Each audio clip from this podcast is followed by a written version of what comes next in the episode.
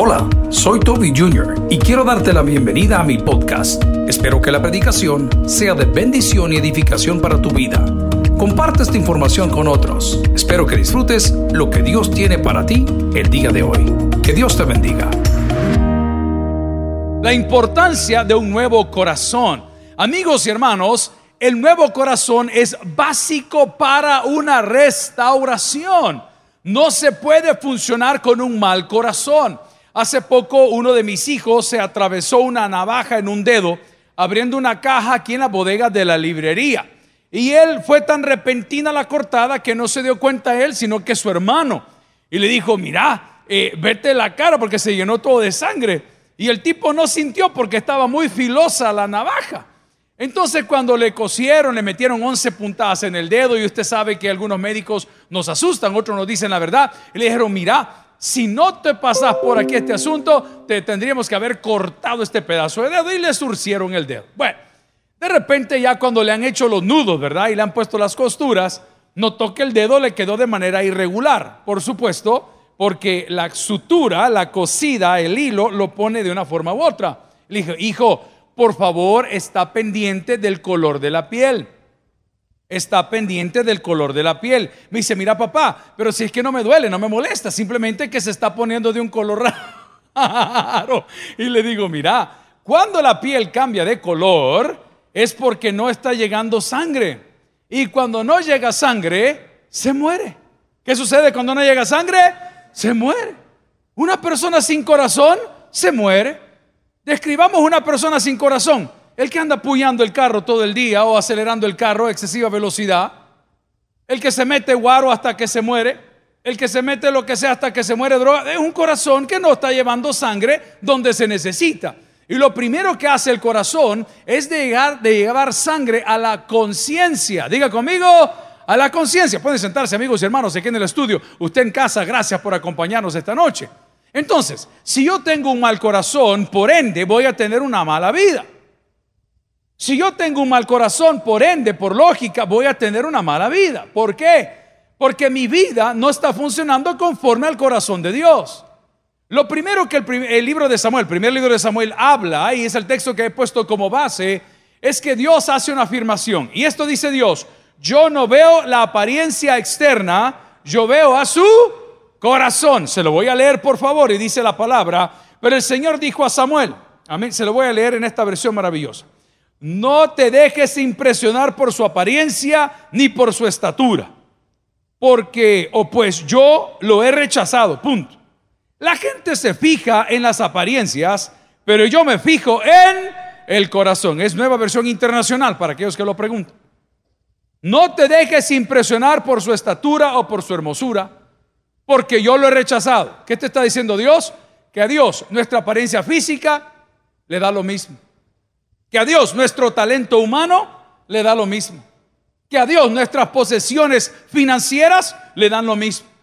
Que a Dios nuestros sueños cumplidos lo dan lo mismo. Pero lo que Dios ve es con qué intención hiciste tu dinero, con qué intención hiciste el negocio, con qué intención estás o estabas estudiando, con qué intención ayudas o ayudabas a las personas. Esta semana yo estaba aquí en el púlpito predicando y les decía que fuimos a ayudar a la comunidad de los transgénero y la comunidad LGBTI que está en la zona de la avenida.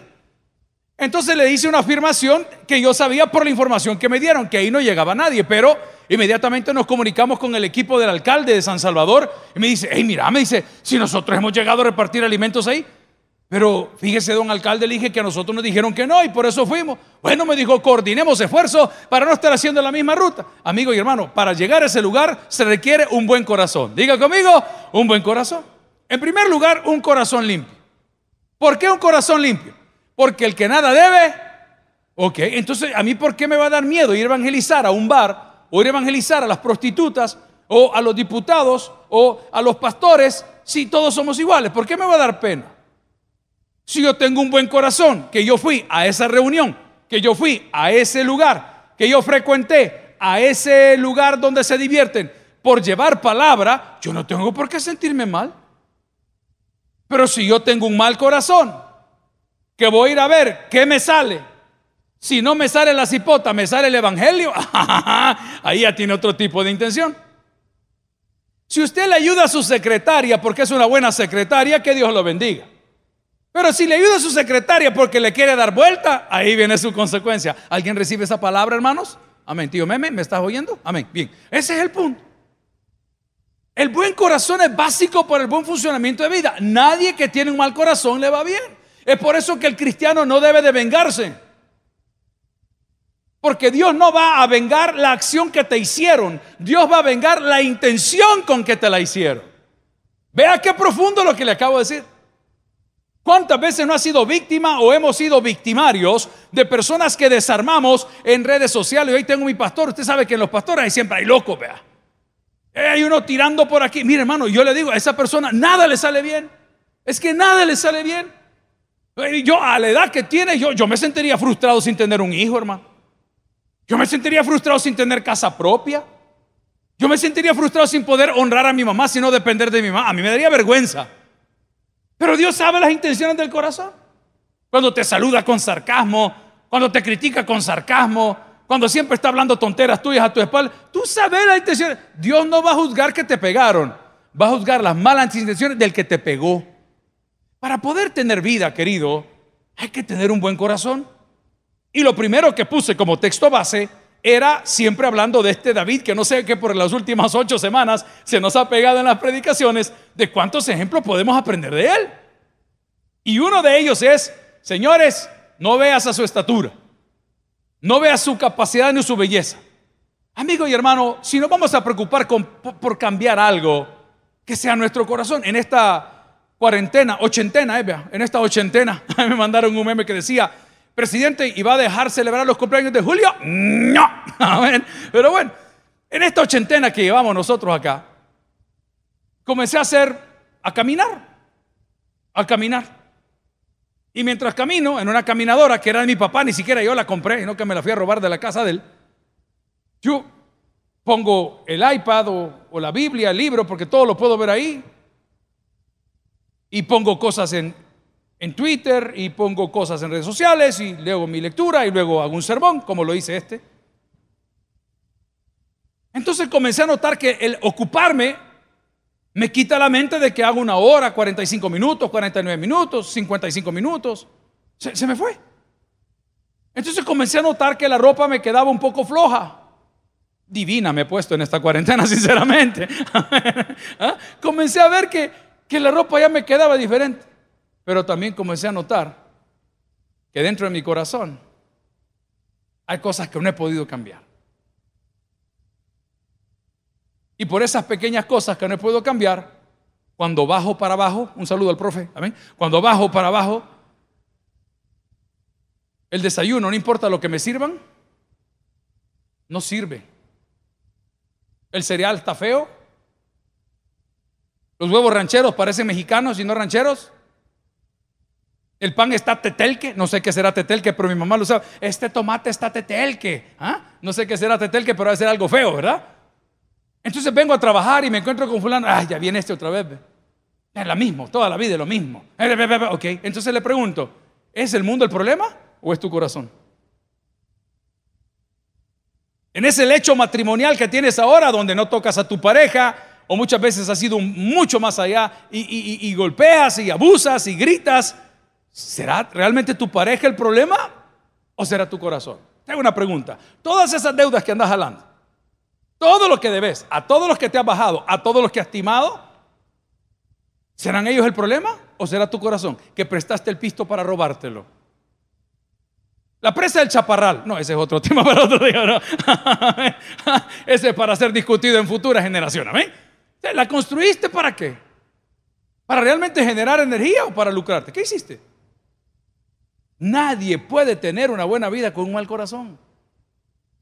Por eso la palabra nos exhorta y nos dice, y le estoy parafraseando la Biblia, sobre toda cosa guardada, guarda tu corazón. Sí, pero no está hablando del corazón viejo, del corazón viciado, del corazón que trae cargas del pasado y de la infancia. Alex me acaba de hacer una pregunta y me dice, pastor, ¿cuál es su color favorito? ¿Ha metido? Le dije yo. Amén. Y él me dice, ah, a mí el verde, me dijo, de muy chiquito me gusta el verde. Amén. El verde esperanza, el verde de los dólares, está bien. Ah, el verde, está bueno. Pero son cosas que traemos desde la infancia. Y me dijo, hey, yo desde bien pequeño siempre me gustó el verde. Le digo, mira, yo he tenido etapas. un momento me gustaba el color azul, otro tiempo me gustaba el color negro y un tiempo el rosado. Pero bueno, esa es la historia del Real Madrid. Pero vamos al punto. Dios no está diciendo guardar tu antiguo corazón. Dios te está diciendo disfrutar el que te voy a dar. Ojo, no puede haber renovación si no hay un nuevo corazón. No, no se puede. Eso es como cambiarle el piso de la casa y dejar la misma pintura. No, no, es que se ve, mira, se ve bonito, pero aquí se ve igual. Eso es como seguir viniendo a la iglesia y seguir odiando a tu prójimo. Eso es como seguir viniendo a la iglesia y seguir siendo esa persona tóxica. Miren, hermanos, en las experiencias de los chats a todos nos ha sucedido. Yo he tenido dos. La primera es de un directivo de esta iglesia y la segunda es de un pastor de una iglesia filial.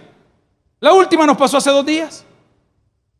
En el chat de la iglesia filial hay un montón de personas, 100, 200, 150 por chat, tres zonas más las del exterior, que sumarán por ahí por las 500 si Dios nos da vida. Iglesias. Entonces hay un montón de gente. Y como escribe toda gente cada locura, de repente un pastor de una iglesia filial puso una foto bien explícita en el área de la pornografía. ¡Pum! aparece en el chat. Le dije, mira, pastor, ¿vio la foto? No, mándamela, le dije yo. A ver, quiero ver bien para que no me quede duda. Entonces le digo, avisale al Señor que la borre. Y cuando le hablamos al Señor que la borrara, esa foto no es mía. Yo no he puesto esa cosa. Eh, a mí me han hackeado la cuenta. No fui yo, pero si arriba dice tu nombre, animal. Ahí dice, pastor fulano de tal, de tal lugar. Te voy a dar un ejemplo, dice la Biblia. El que se equivoca y se arrepiente, Dios lo perdona. ¿Dice eso o no dice? Te lo estoy diciendo en español. Pero también dice que el que endurece la cerviz será quebrantado. Hermano, solo borre la imagen. Y se reunieron los misioneros, los tres. Y le dijeron, hermano fulano, este, no se preocupe, hermano, solo borre la imagen y pide una disculpa que se le fue que ni modo, que apareció por ahí. Pero le salió con el cuchillo desenvainado, que aquí ustedes me están juzgando. Si nadie lo está juzgando, hermanos, si el asunto ese que puso tan feo que se veía, ahí está en el chat y tiene su nombre. Y cuando ya no hay alternativa, entonces me escribe a mí anoche y me pone una gran letanía y me pone después la frase de despedida y me dice, no juzgue porque con la misma... hermano, yo no tengo ningún problema con el tipo, que puede ser pastor porque se graduó, pero un pastor tiene corazón de pastor. Y ese que cuando se equivoca pide perdón. No te estoy diciendo que eres perfecto y que eres santo, pero reconoces que la regaste, papá. Yo no sé si te da pena a ti congregarte en una iglesia donde tu pastor todo lo que tire es odio. No, no sé cómo te congregas ahí, no tengo la menor idea. Como no sé también cómo te congregas en una iglesia que no hace nada por nadie, más que solo por el pastor. No entiendo tampoco, no lo comparto. Te invito a que conozcas una iglesia de verdad.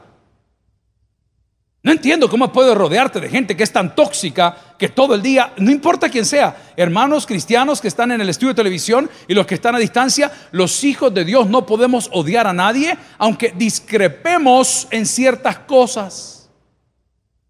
Yo tengo amigos musulmanes, tengo amigos ateos, tengo amigos reformados, tengo amigos pentecostales y aunque nos critiquemos, seguimos siendo amigos. Hay personas que no quieren nada. Sí, pero ¿por qué la puedes pasar bien entonces? Porque tu corazón es un corazón renovado. Es el corazón que Dios te dio. Leamos una vez más Samuel capítulo 16 versículo 7. Lo leo en nueva versión internacional. Y dice, pero el Señor le dijo a Samuel, no te dejes impresionar por su apariencia ni por su estatura, pues yo le he rechazado. La gente se fija en las apariencias, pero yo me fijo a dónde? En el corazón. Bien, el nuevo corazón es una herencia de Dios. Dígalo conmigo. El nuevo corazón es una herencia de Dios. Yo tengo tres hijos y cada uno tiene una personalidad diferente. Pero entre los tres hipotes hay uno que es más noble que todos. Y ese parece a mi suegro.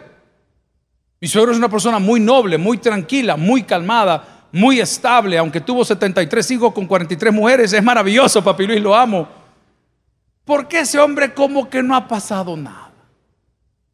Un día en los primeros pleitos que teníamos en la casa, Le pedí consejería al hombre que sí conoce de este tema, hermano. Papi, no sé qué. Mire, hijo, me dijo, como que él escribió la canción Arjona, creo yo. Porque me dijo, mire, hijo, me dijo, ¿y este problema que usted tiene con la niña? ¿Tiene solución? Pues sí, papi, Luis, pero lo que pasa es que esto le... Entonces no es problema, me dijo. Ah, Problema es, me dijo, el que no se puede resolver. ¿Sabes cuál es el problema? La condenación. Ese es el problema. Porque ese no lo puede resolver ni donando tus órganos, como ahora está autorizado aquí en El Salvador. No puedes donar tus millones para salvarte, no te sirven. No puedes hacer todas las obras buenas y habidas como te dice el Islam o muchas otras cosas. No podés comprar la salvación. Porque la salvación es un don de Dios. Y te, te están queriendo confundir con esos textos mal sacados de contexto para el que no le guste estudiar diciendo que la teología paulina se vota porque dice, muéstrame tus obras, perdóname, lee el contexto, papá. No sea ignorante, hombre. Veamos las cosas como son. Pero un buen corazón es una herencia de Dios. Démosle gracias al Señor hoy por esa herencia que nos dio a todos y nos la dio a todos por igual. Porque el corazón que traíamos venía de fábrica. Mire, fíjate que los inyectores están fallando porque la bomba de inyección ya se creó, porque la bomba de inyección, entonces no, inyecta, ¿verdad? Y el último pistón, especialmente para los carros que son muy revolucionados, siempre termina quebrándose en el crankshaft. ¿Por qué? Porque ya no le llega. Ya cuando pulverizó todo eso y le ha metido un blower y le ha metido nitro, el último pistón no agarra, ¡pa! revienta. ¿Por qué? Porque no le llega, no le circula, no, no lo oxigena, no hay combustión, está vacío y va a reventar ese motor un buen corazón es una herencia de Dios. Entonces, desde el día que tú naciste de nuevo, no tienes una excusa para ser una mala persona, porque esa herencia es una herencia perfecta. Número dos, es una herencia eterna. No, no tenés amigos bipolares. Un día, hola Wendy, ¿cómo estás? ¿Ah? Y el otro día, ¿cómo te sale? ¿Y a este qué le pasa? ¿Y hoy en qué demonio amaneció? ¿O nadie tiene suegra en la casa? ¿Ah? ¿Y, hoy qué le pasó? Ayer era, hijo lindo, ¿qué tal? Claro, era 15 días de pollo campero. ¿ah? Pero y el 17, cuando no hay pollo, este hombre no colabora en nada, no lava ni sus calzoncillos, la ropa siempre está así, no levanta la taza para orinar. A mí ya se hubiera acostumbrado, Señor. ¿A qué voy? Gente bipolar. O sea, no puede ver un buen pastor un día y un mal pastor el otro. No se puede. O sos o no sos. Si no, you're impersonating, estás fingiendo. Una persona de buen corazón, que es una herencia de Dios y que es una herencia eterna, no se le activa y se le desactiva, hermano. Porque si se desactiva, nos morimos. El buen corazón es el que Dios puede darte a ti. A ver, la filosofía, la meditación, el yoga, el conocimiento, el estudio, el altruismo, eso forja tu carácter. Pero tu corazón, eso te lo da Dios. Fíjate bien lo que te estoy diciendo. A ver, los que estamos celebrando el nacimiento de Alcohólicos Anónimos, el día de hoy, 1935, creo que es 35 por ahí, el día de hoy. ¿Qué se dice? Solo por hoy. Solo por hoy. Seguí siendo un gran bolo. No, no te olvido, Pero solo por hoy no voy a tomar. O sea, estos grupos maravillosos, del cual mi papá fue fundador del grupo Centroamérica, ahí tiene hermana Patti y yo tenemos la medalla del primer aniversario de sobriedad. Ellos te nutren y te forman tu carácter. Pero el corazón solo cambia a Dios. ¿Por qué es que tenemos que seguir yendo a grupo? ¿Por qué tenemos que seguir asistiendo? ¿Por qué debo de pedir la palabra? ¿Por qué debo de hablar? ¿Por qué debo de tener claro mis 12 pasos? ¿Por qué debo saber de mi ser superior? ¿Por qué? Porque estoy forjando mi carácter, pero la ganas de chupar no te la va a quitar el libro, te la va a quitar Dios. Así es. Así es, hermano. Hay gente que va a que le hipnoticen para ser infiel. para dormir en la cama que le toca. Aquí vengo. ¿Y qué pasó? Fíjate que entendí mal la dirección. Amén. Y el otro que le dije, ¿por qué no viniste? No me dio sueño. Le dijo, imagínese. El corazón lo da Dios. Vaya conmigo al libro del profeta Ezequiel. Voy a ponerlo en contexto. Ezequiel, capítulo 11. Ezequiel, queridos amigos y hermanos, en la Tanakh, en la Biblia judía, se le presenta como en la Biblia de nosotros, los cristianos, como uno de los profetas más importantes del Antiguo Testamento. En este libro maravilloso hay siete visiones distintas. Y en este capítulo 11, él está hablando de algo muy importante. Y está hablando de una restauración y una renovación. La palabra del Señor, si me acompaña, por favor, en el versículo 18, dice, y volverán allá y quitarán de ella todas sus idolatrías y todas sus abominaciones. 19 es el clave. Y les daré un corazón y un espíritu nuevo pondré dentro de ellos. Y quitaré el corazón de piedra de en medio de su carne y les daré un corazón de carne. ¿Eh? ¿Y les daré un corazón de qué? Para que anden en mis ordenanzas y guarden mis decretos y los cumplan y me sean por pueblo y yo les sea a ellos por quién? Por Dios. Nadie puede llegar a ser cristiano si Dios no le da un nuevo corazón. No se puede. Podés aprenderte todos los coritos, podés aprenderte todos los libros de la Biblia, podés aprender a predicar, a cantar, a servir, pero solo Dios conoce tu corazón. Dios sabe por qué estamos aquí hoy. Dios sabe por qué 80 días más tarde de cuarentena y 79 para volver a congregarnos. Dios sabe por qué estamos perseverando. Dios sabe si estamos aquí para agradarle o para pedirle. Dios sabe si estamos aquí por miedo o por gratitud. Dios conoce las intenciones de nuestro corazón. Y esto no es nada nuevo. En el Nuevo Testamento encontramos algo bien difícil y bien comprometedor. ¿Y qué sucede en el Nuevo Testamento? Resulta ser que Jesús, conversando con los religiosos, le dice, hey, cualquiera que pensare o codiciare o viere la mujer de su prójimo, ya adulteró. Y dice, hey, pero eso no cuenta, porque no se ve. Ese no cuenta porque ¿cómo me lo prueban? Pues ¿cómo me lo prueban? Yo estoy afligido de ver la dureza de corazón del ejecutivo, del legislativo y del judicial. Eso es dureza de corazón. O sea, aquí no se trata de qué es lo que nos sirve, sino qué es lo que yo quiero. Y eso es bien peligroso. Súper peligroso. ¿Y por qué suceden esas cosas? Porque se ha endurecido el corazón. ¿Y qué pierde? Sensibilidad. A usted no le duele donde tiene callo. No me anda todos los talones rajados y usted ni cuenta se da. ¿Cómo está? Ya no llega a ser circulación de sangre, nada. Ahí, ahí va, tranquilo.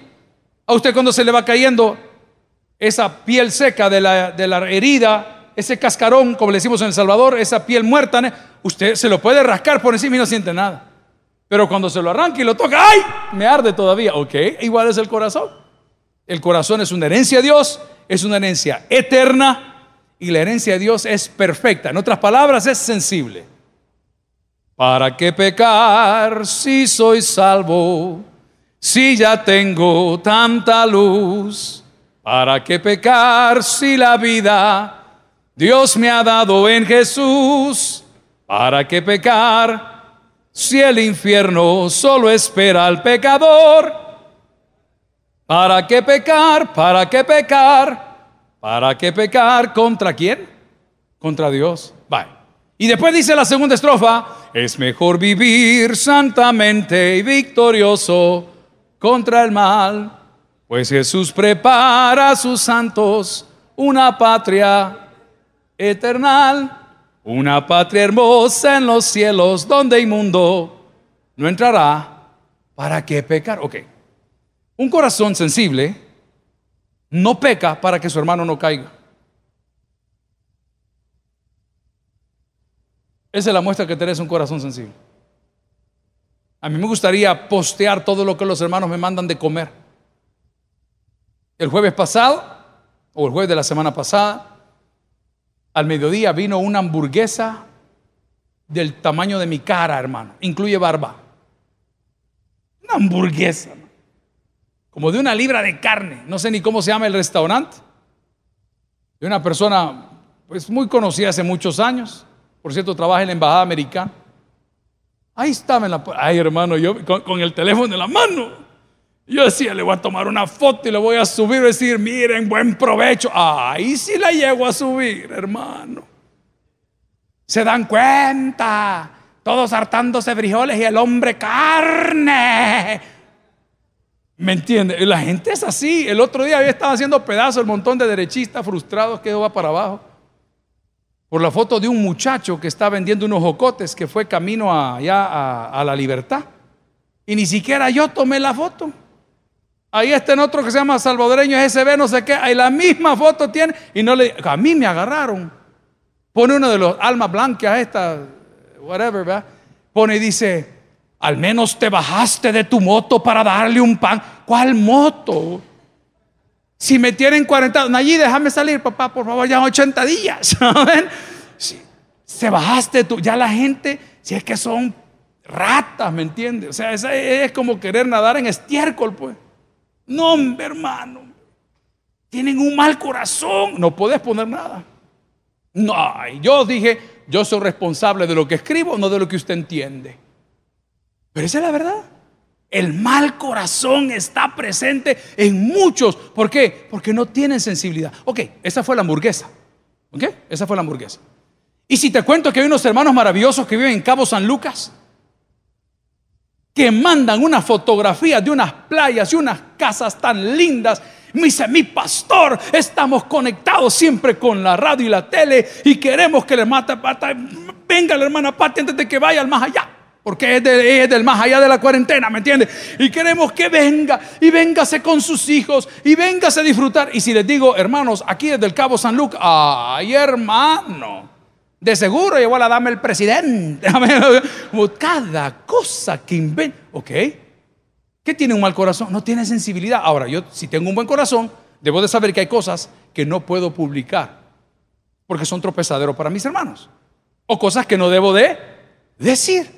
Porque son tropezaderos para mi hermano. O cosas que no debo de hacer. Porque son tropezaderos para mi hermano. O cosas que no debo de comprar Vino un hermano que es hombre de negocios, nos donó 500 bolsas para ir a repartir a todo San Salvador. Ya se los conté hace semana y media, dos semanas. Y ese día que vino, vino en un carro, hermano. Un Nissan GTR para los que conocen de carro. No, papá, sacado del mismo ciclo el demonio. ¿Qué carro más nasty? Venga, pastor, me dice, vaya a manejarlo. Vaya a manejarlo. Sí, vaya a manejarlo. Y yo por dentro, ya Señor, esto no va a pasar. No me tuve ni que quitar la ropa, padre. ¿Ah? O bichas que ven carro y van cayendo todo. ¿verdad? Señor, yo lo voy a ir. Y dije, ¿y si me toman una foto? ¿Y si voy manejando aquí por, ¿cómo se llama esa calle que le han cambiado nombre? Donde están deshaciendo las imágenes de la sobrina, ¿no hay quién? ¿Ah? Imagínese fuera yo caminando por ahí en ese auto y aparece otro tomándome la foto mientras el Salvador sufre, el hombre se divierte. ¿Ah? O sea, santo Dios. Hay ciertas cosas que voy a tener que dejar de hacer para no ser tropezadero a mis hermanos. Eso es tener un corazón conforme al corazón de Dios. El nuevo corazón tuyo te va a entregar ciertas cosas. Te dije que es una herencia, te dije que es eterno, pero aquí viene lo lindo. El nuevo corazón tiene discernimiento. Mire qué lindo. El nuevo corazón tiene qué? Discernimiento. Sabe distinguir, discernir los tiempos. ¿Será que lo compro? ¿Será que voy? ¿Será que no vengo? Hermano Villatoro, quien oramos allá en Houston con otros hermanos de la iglesia que están atravesando con estas cosas de la pandemia, inmediatamente me llama. El chamaco tiene un buen corazón, es trabajador, es loco. Y me dice, hey, Pastor José, se llama hey, Pastor, me dijo, eh, ¿sabe qué? No debería de viajar este año, me dijo, este, este año está demasiado peligroso, ¿ok? Su corazón y el que vive fuera y va a los aeropuertos y tiene ese contacto me dice, pastor, no lo haga porque le da discernimiento. Entonces yo recibo la palabra ¿eh? y digo, ¿lo hago o no lo hago? Yo tengo que ir porque las iglesias me necesitan. Nadie necesita ningún pastor. Las iglesias necesitan a Cristo. Punto. ¿Qué decía mi papá? Todos somos importantes, nadie es indispensable. ¿Lo puede repetir conmigo? Todos somos importantes, nadie es indispensable. El corazón que Dios te da es un corazón heredado, es eterno, pero es un corazón que tiene discernimiento. Entonces, tú con tu nuevo corazón ya no haces las cosas que desagradan al Señor. Vaya conmigo en la Biblia. Busque por favor acá en Primera de Pedro, Primera de Pedro, capítulo 3, versículos del 3 en adelante. Se lo voy a leer en esta versión, nueva versión internacional. Estoy queriendo ponerle salsa a los tacos. Está bien bonita la cosa. Y dice así, que la belleza de ustedes no sea la externa que consiste en adornos tales como peinados ostentosos, joyas de oro, y vestidos lujosos. Que su belleza sea más bien la incorruptible, la que procede de lo íntimo del corazón y consiste en un espíritu suave y apacible. Esta sí que tiene mucho valor delante de Dios. ¿Alguien recibe esa palabra? Nunca le he visto usted a la gente con buenos zapatos y los dientes todos picados. Nunca lo ha visto usted, súper chivo los zapatos y se los quita y un hoyo en el calcetín. ¿Y por qué se lo digo? Porque yo vendía ropa ahí en Miami en un almacén de merry-go-round. Y usted veía a todos los suramericanos con mucha plata que iban a comprar antes de este relajo de Venezuela y todo. Llegaban, pero con plata. Y le decía, vístame los hipotes, ya venimos nosotros, vamos a ir a Bloomingdale's, vamos a ir a, a ver. Y, y, nosotros vistiéndole los hipotes, llega el papá solo a pagar. Y los bichos finos, con buenos tenis, Yeezys, Yeezys, Bicis, ¿no? ¿Cómo se llaman ahora? Se quitaban los zapatos, papá, y los dejó de fuera. Muchos de nosotros embellecemos la iglesia, pero la iglesia está podrida por dentro. Ahí está el problema. Ahí es donde Dios quiere un nuevo corazón. Y nos está diciendo la palabra, y te lo voy a leer ahora en Reina Valera para los que están sufriendo. Dice, vuestro atavío no sea extremo de peinados ostentosos, de adornos de oro, vestidos lujosos, sino el interno, el del corazón, el del incorruptible ornato del espíritu afable y apacible, que divino se escribía antes, vea cómo cuesta entenderlo, que es grande estima o que es de grande estima delante de Dios. El corazón que Dios te da es una herencia, el corazón que Dios te da es eterno, el corazón que Dios te da tiene discernimiento, el corazón que Dios te da tiene sensibilidad. Yo me estoy lavando los dientes con una pasta que me pone sensible las encías. Y si lo hago y tomo algo que esté muy frío, siento ese corrientazo como con el primer trago. ¿Se acuerdan, hermano? Siente que hasta la pata se cae, porque es una cosa que como que le va a lo profundo, ¿ok? El corazón que Dios te da tiene sensibilidad. ¿Por quién? Por los perdidos.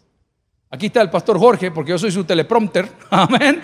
Y, y hablamos con el pastor Jorge y le decía, pastor, perdón por lo que voy a decir, amigos, ya no nos podemos estar enfocando en rescatar personas que no quieren ser rescatadas, hermano.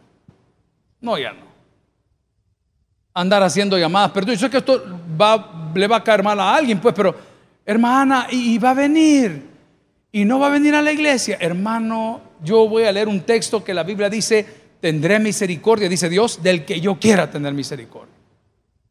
Creo que el Evangelio es tan esencial como la Coca-Cola Light y la Cero en cuarentena que se han acabado. El Omar Angulo anunciando cerveza, me han desgraciado, pero voy al punto. Allá por el redondel donde vendían chuchos, Coca-Cola venden ahora, ¿no lo han visto? Ahí están las Coca-Cola. A ver dónde lo han sacado. A peso la lata. ¿Qué tal eso? Increíble. Pero voy al punto. Amigos y hermanos, ya no vamos a andar nosotros buscando. ¿Quiere venir, hermano? La iglesia en 79 días, Dios nos de vida, va a estar abierta. ¿Para quiénes, pastor? Para los que quieran venir, papá para los que tengan un nuevo corazón, para los que sean sensibles al pecador, porque la iglesia se está enfocando tanto en apacentar a las ovejas mayores. ¿Cómo se llama una oveja cuando envejece? Ahí se los dejo. ¿Ah? En lugar de enfocarse en las chiquitas. Ya a estas alturas de la vida, querido, si no tenés sensibilidad por ganar almas, si no tienes sensibilidad por tus hijos, por tu hogar, por Dios mismo, por tus finanzas, por, tus compromisos con Dios, yo no tengo nada que decirte. Le voy a dar un testimonio, hermanos. Gracias a Dios y a todos los patrocinadores de este programa, usted tiene una señal de televisión. ¿Y quiere que le cuente algo? Desde el día que nos cerraron las puertas, aquí está parte de los colaboradores y otros estarán en transmisión en las montañas. Nunca nos ha faltado nada. ¿Por qué? Porque hay gente que tiene corazón de Dios. No te puedo decir de otra forma. Pastor, ¿y ha hecho una maratónica? No. ¿Y está pidiendo dinero? No. ¿Y están regalando algo? No. ¿Y están rifando algo? No. El testimonio más fuerte que te puedo dar es que el día domingo estaban los pastores haciendo la ruta, repartición de agua, de alimentos cocinados, porque el gobierno está haciendo la parte que le corresponde y yo no estoy compitiendo con nadie. Y en un semáforo de la capital estaba un hombre vendiendo tomates. Y el hombre que estaba vendiendo tomates, al ver la unidad del camión de la iglesia que andaba repartiendo agua y alimentos, le dice al pastor que andaba ahí entre ellos, Edén y el otro creo que es Borja, hermano, hermano, hermano, hermano, venga. Y ellos creyeron que quería agua. Y el hombre se ha sacado dos monedas de a dólar de su bolsa. Dice, pastor, yo soy parte de esa iglesia, por favor lléveme esta ofrenda. Uy, hermano santo, yo cuando vi eso dije, Señor, ¿qué, qué, qué compromiso más grande? para administrar, para transparentar, porque al buen pagador no le duele prenda. Usted puede mostrar las cosas cuando las cosas son bien hechas, papá. Si no las quiere enseñar es porque están mal hechas. Yo no sé si quiere que le explique más largo cómo es la cosa, pero es así de fácil. Amigo y hermano, un nuevo corazón te da sensibilidad por esas personas. Te hago una pregunta de examen. Cuando caminas por la calle y ves a un perrito que se quiere atravesar, ¿Le echas el carro o te detienes para hacerlo pasar? Una, dos. Cuando ves una persona que esté en el semáforo, sea el que has visto durante 20 años, todos los días en el semáforo, todos los días pidiendo dinero, todos los días, ¿te da cólera o te duele el corazón? Cuando el niño que está fuera de la pupusería que solías frecuentar, regálame una moneda, regálame una moneda. Espérate, hombre, mono, espérate que no ando nada ahí, ve. Y llevas pupusas para la casa. Ya comiste, ya te saciaste, ya saciaste a tus hijos. Y llevas la bolsa de pupusas en la mano. ¿Se las entregas o te las llevas? Es un examen bien fácil para saber cómo está tu corazón. Cuando muestran las imágenes de lo que está pasando en el interior del país o, fuera de las fronteras patrias con los varados, ¿qué sentís? Bechis, si tenían pisto para viajar, que se paguen su boleto. ¿eh?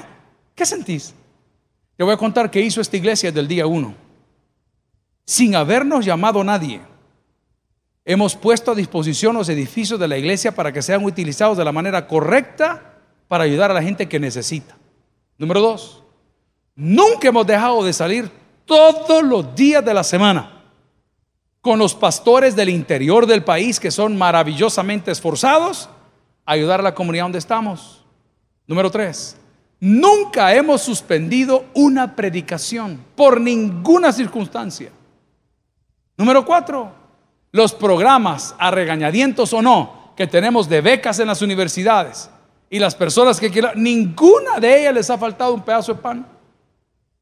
Porque es imposible que si tú eres el líder de ese barco, estés viviendo como rey cuando los demás viven como tus esclavos. Eso no puede ser. Eso no dice la Biblia. La Biblia dice que cuando Dios te da un corazón, te da discernimiento y te da sensibilidad. Ok, aterricemos ya porque el tiempo se acabó. ¿Sensibilidad a qué? Puedo oír tu voz llamando Puedo oír tu voz llamando, puedo oír tu voz llamando. Trae tu cruz y ven en pos de mí. Y el que tiene corazón sensible, ¿qué contesta? Seguiré do tú me guíes, seguiré do tú me guíes, seguiré do tú me guíes. Oiga, donde quiera fiel te seguiré. Y el que tiene más sensibilidad, ¿qué dice? Moriré por ti, maestro. Ahí están los mártires de la fe. ¿Sabes por qué nada funciona? Porque no tenés un nuevo corazón. ¿Sabes por qué nada te gusta? Porque no tenés un nuevo corazón. ¿Sabes por qué todo te cae pesado? Porque no tenés un nuevo corazón. ¿Sabes por qué te cae mal la fe, las religiones, los que viven de esto, los pastores, que los curas, que los políticos? Todos te caen mal. Porque no tenés un nuevo corazón. Y ese nuevo corazón no te lo puede dar alcohólicos anónimos, ni narcóticos anónimos, ni donar tus órganos para la ciencia, ni el altruismo que practicas para salir en la foto, ni que te hagas candidato al presidente de la asamblea. Ninguno de esos te lo puede dar. El único que puede quitar el corazón de piedra y poner un corazón de carne es Cristo Jesús. El que tienes por el que oiga, vamos a orar al Señor. Gloria a Cristo. Gracias por haber escuchado el podcast de hoy. Quiero recordarte que a lo largo de la semana habrá mucho más material para ti. Recuerda, invita a Jesús a tu corazón. A cualquier situación, Jesús es la solución. Prueba Jesús. Si no te funciona, te devolvemos tus pecados. Muchas gracias y hasta la próxima.